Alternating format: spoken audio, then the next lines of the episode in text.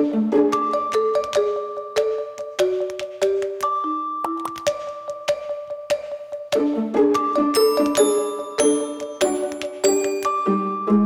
Saludos amigos y bienvenidos a esta edición número 51 del podcast Las Cosas como Son, que usted puede seguir en, los, en las plataformas de audio podcasting principales, Google Podcast, Apple Podcast, Spotify y también en Amazon Music, o ver la versión de vídeo que está en el fanpage de Facebook Profesor Ángel Rosa o en, la, en el canal de YouTube Profesor Ángel Rosa.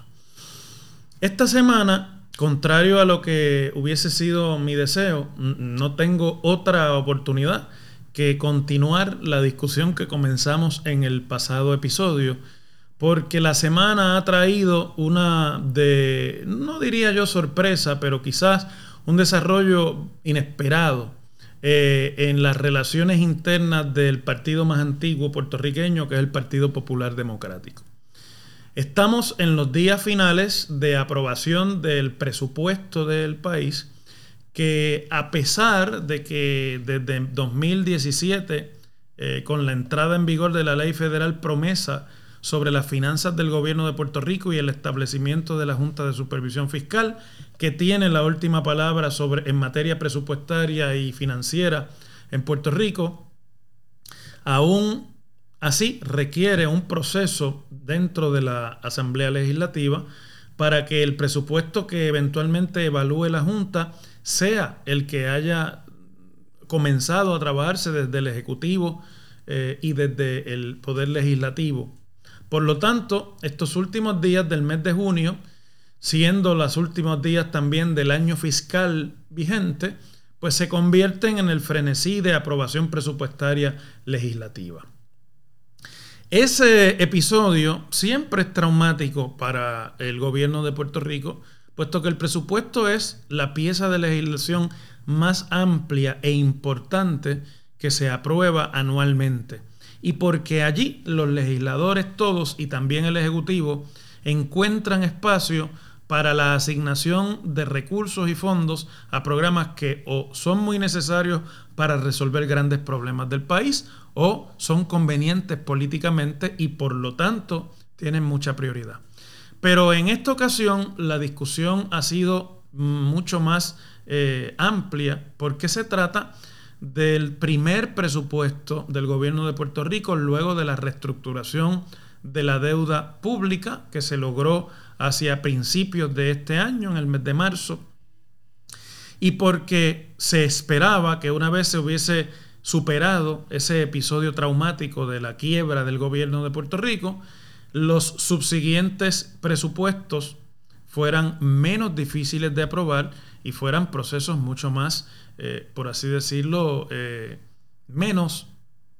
traumáticos. Y la realidad es que no ha sido así porque ha comenzado a aflorar, ha resurgido en la consideración de este presupuesto y de la legislación que lo acompaña,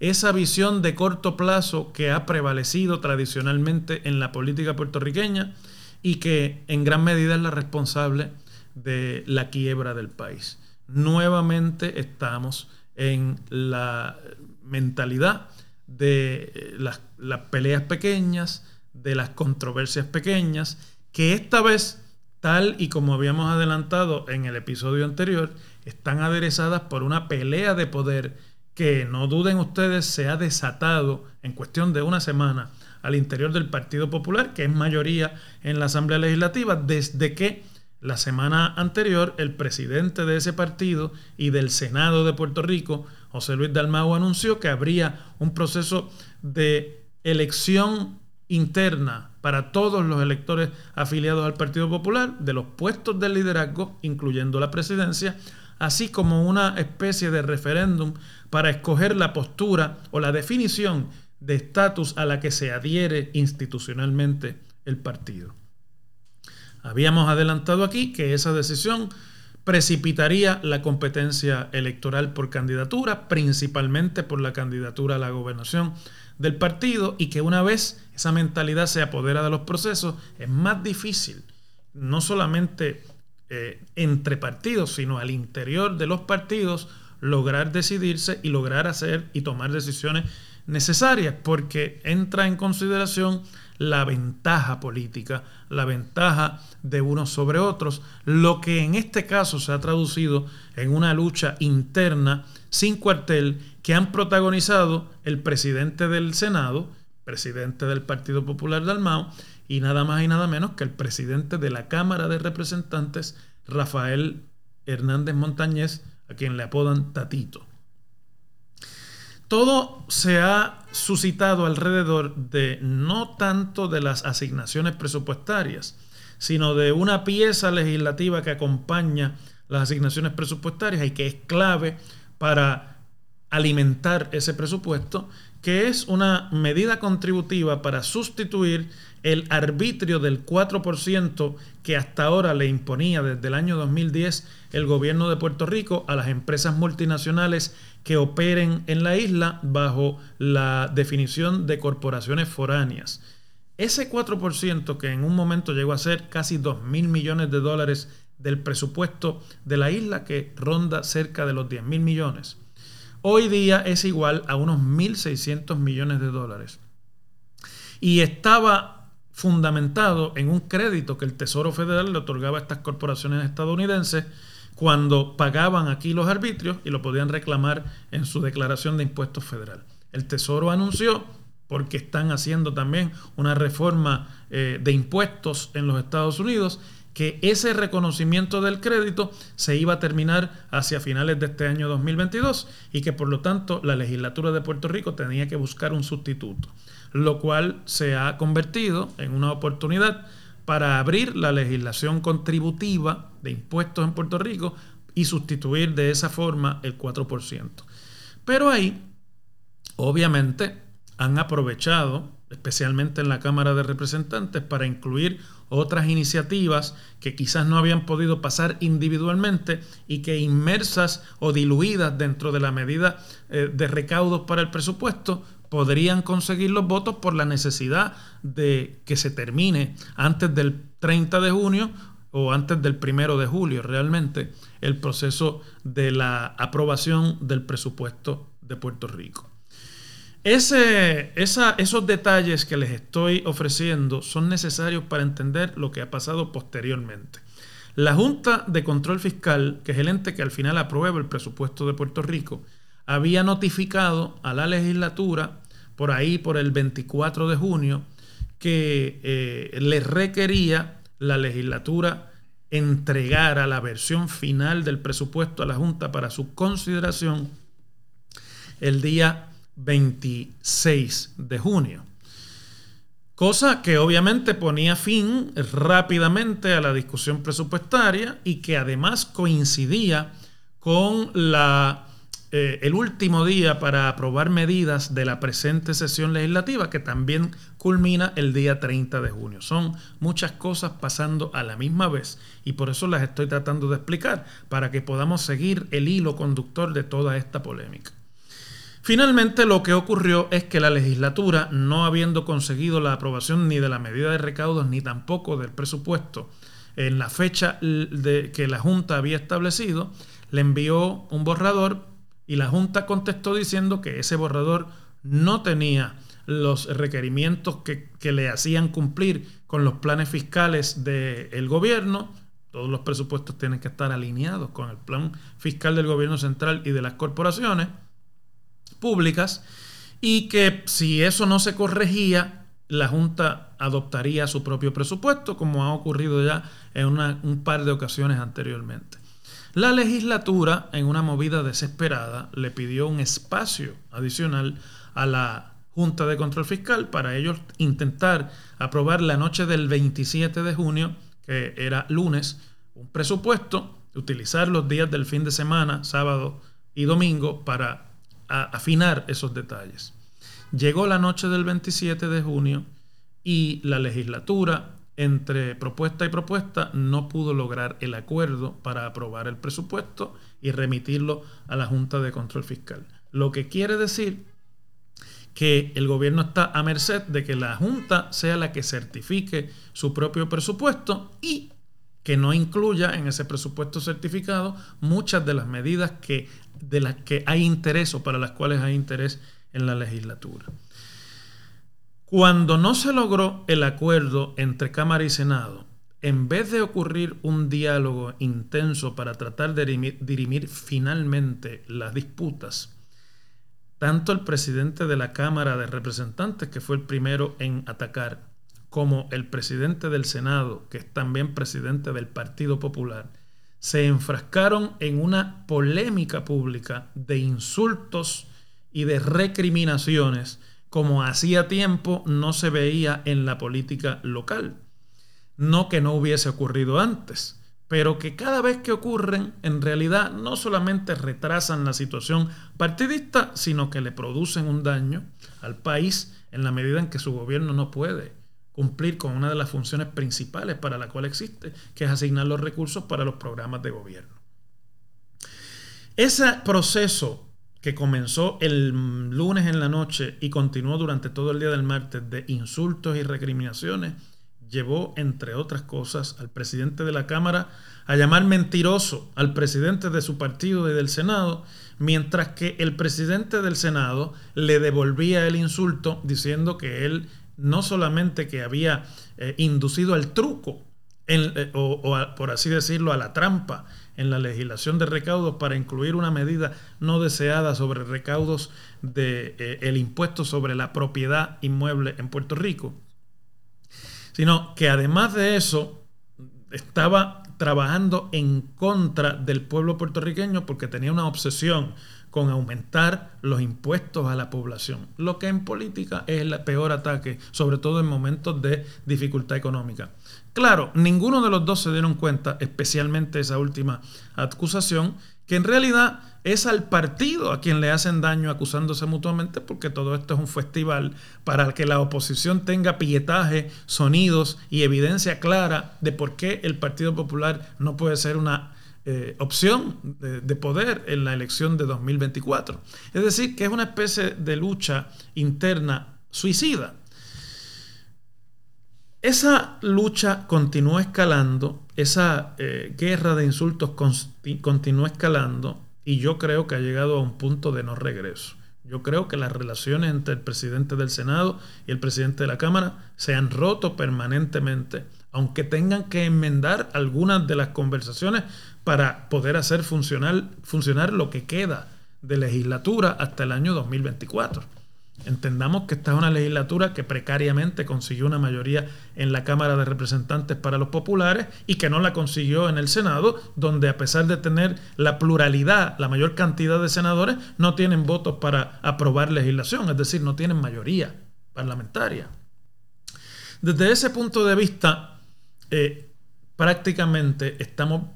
viviendo y estamos atestiguando, estamos observando los puertorriqueños, lo que otras veces ya he discutido en este podcast, que es el proceso de disolución. El Partido Popular está en un franco proceso de disolverse como colectividad política y exhibe todas las carestías y todas las polémicas de las instituciones políticas cuando están en esa etapa de su desarrollo, en la etapa final ha ocurrido antes en la historia de Puerto Rico con partidos eh, parecidos o, igualmente poderosos al Partido Popular, ha ocurrido en otras sociedades de América Latina anteriormente y continuará existiendo donde quiera que haya sistemas de partido político. Lo que pasa es que en el Puerto Rico de los últimos 50 años no hemos visto tal cosa como la descomposición y desaparición de un partido político. Todo esto tiene un origen que yo creo que no es solamente el presupuestario. Al anunciar el proceso para la elección de los puestos de liderazgo en el Partido Popular y adelantar esa discusión tan vinculada a, las candidaturas de 2024, el presidente del Senado abrió realmente una caja de Pandora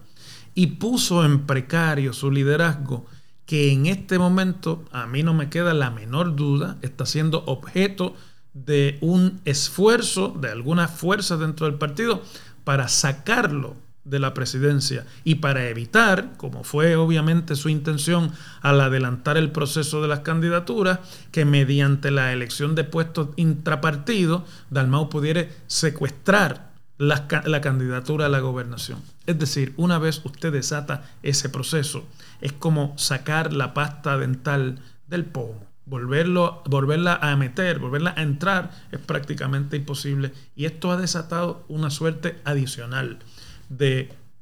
errores de juicio de parte del presidente y de la dirección del partido, como por, e, por, ejemplo ponerse a recriminarle a la Cámara de Representantes no haber avalado sin consideración alguna un proyecto para enmendar la ley electoral que se remitió a la Cámara de Representantes la misma noche en que terminaba eh, el periodo de aprobación, cuando en la Cámara habían estado trabajando desde el comienzo de este término con legislación para enmendar eh, la ley electoral, como por ejemplo haber suspendido una reunión de la Junta de Gobierno del Partido Popular que estaba pautada para el pasado martes y que había convocado el presidente Dalmau en aras de discutir su propuesta de convocatoria a elección especial de los populares en agosto. Entre las cosas que debían discutirse allí estaba el proceso para que los populares votaran sobre la preferencia del camino ideológico de estatus que el partido iba a adoptar.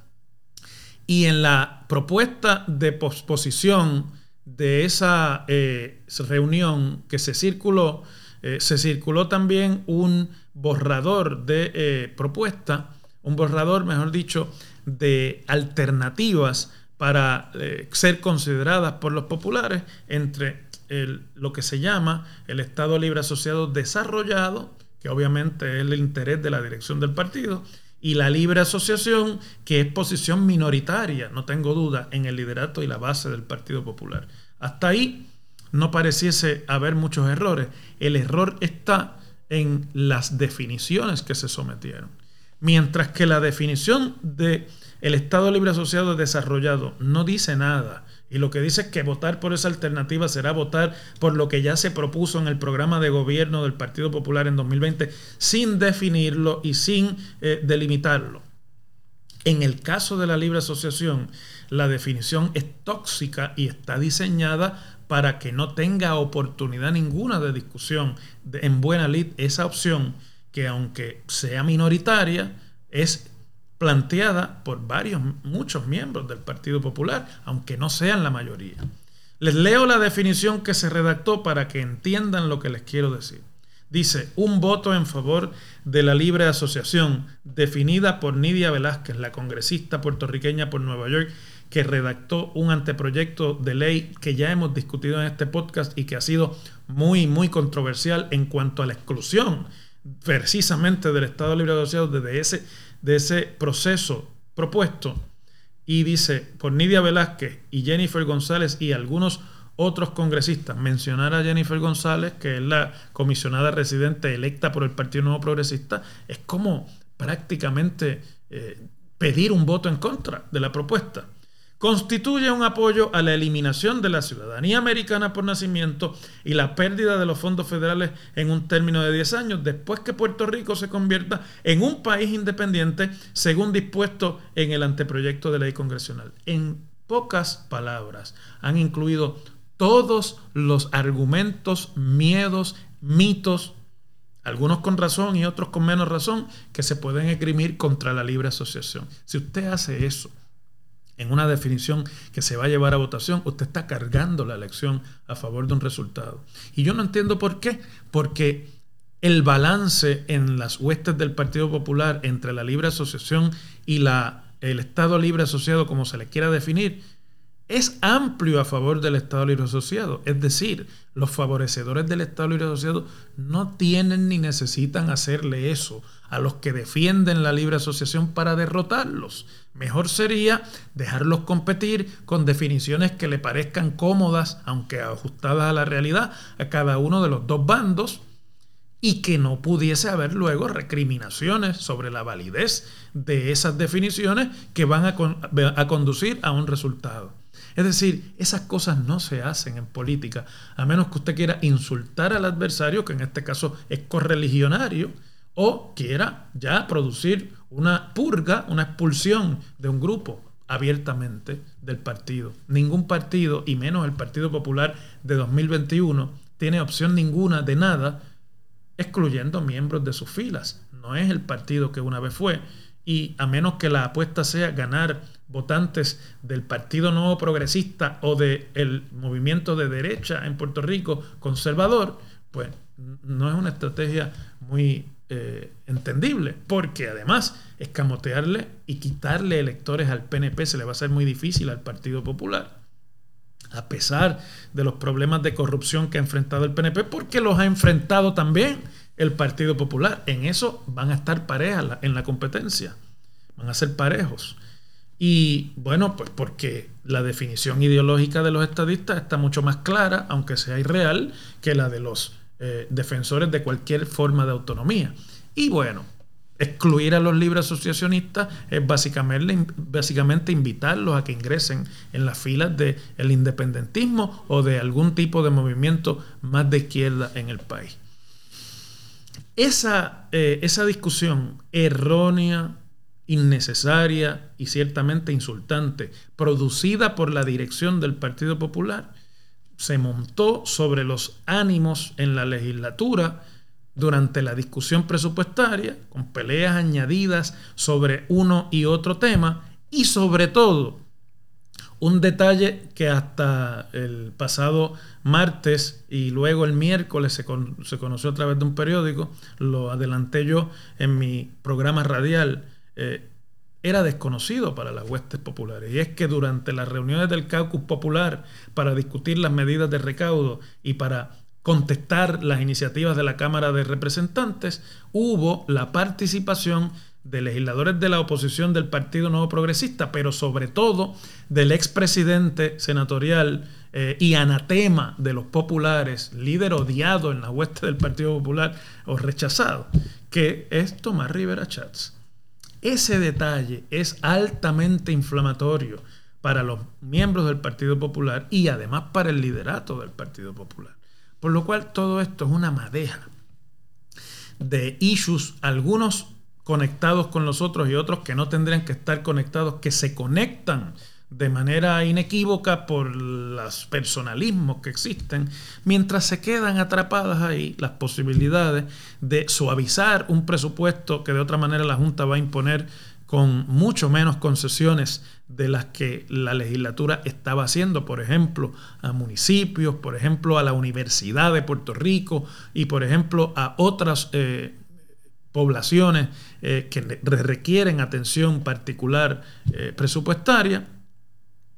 y que mm, eh, evidentemente no van a tener esa oportunidad si la Junta trabaja eh, sin eh, el, el, presupuesto o sin la necesidad de considerar lo que les sea enviado desde la legislatura. Además de que muchos sostienen que interrumpiría la serie de cuatro presupuestos que se necesitan balancear entre la legislatura y la Junta para lograr la eliminación de la Junta de Control Fiscal.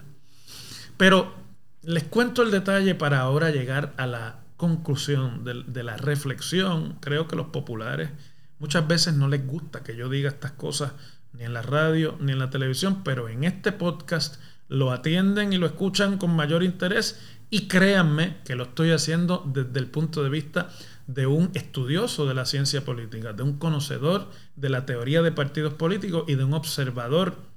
informado de la realidad de la política partidista y de la naturaleza de los partidos políticos. Después de todo, eso es lo que yo he hecho toda mi vida como educador universitario. Hace un par de meses que yo adelanté que el Partido Popular Democrático va en camino de disolverse. Y cuando lo dije aquí y lo dije en otros medios, recibí todo tipo de respuestas, desde populares eh, preocupados pidiéndome algún consejo o alguna opinión, hasta populares molestos reclamando que yo estoy dolido y que y con eso piensan que disminuyen eh, la contundencia del análisis, o populares eh, hasta preocupados, agradeciendo que alguien le eh, reconozca las señales de la crisis que vive ese partido. A mí las, las, reacciones me preocupan poco. Después de todo, son parte de la dinámica cuando usted se dedica al análisis no puede haber unanimidad eh, en, las opiniones. Lo que tiene que haber es apego a la realidad. Así que no me preocupan, pero me impresiona, sin embargo, la falta de visión y la ceguera de algunos, especialmente de ciertos grupos. No hace un mes que yo adelanté eso, no ha pasado mucho tiempo y ya los dos líderes principales de ese partido, electos cada cual presidentes de sus cuerpos legislativos, se enfrentan en, una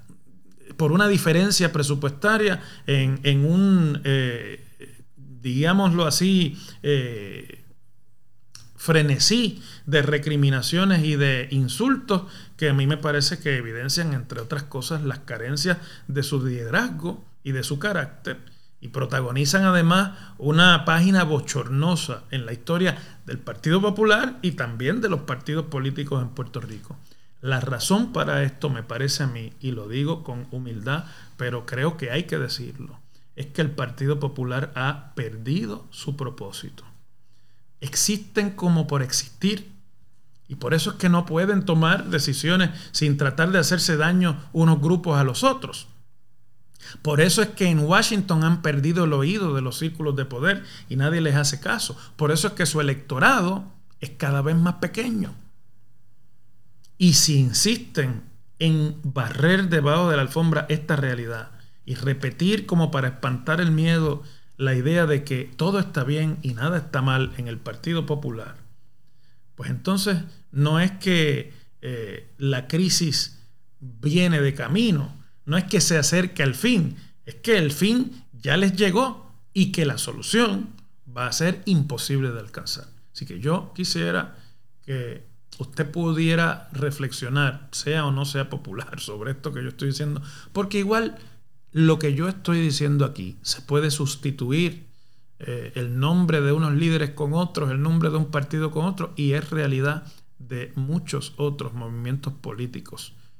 Lo ha sido en el pasado y lo va a seguir siendo en el futuro. Aprendamos de la historia, aprendan los populares de su historia y de la historia partidista de Puerto Rico y aprendan los demás partidos de lo que por ahora pasan los populares. Porque de otra manera, el futuro de la toma de decisiones en, el gobierno de Puerto Rico y la necesidad de que se tomen decisiones que resuelvan problemas y no que satisfagan egos, es cada vez más triste.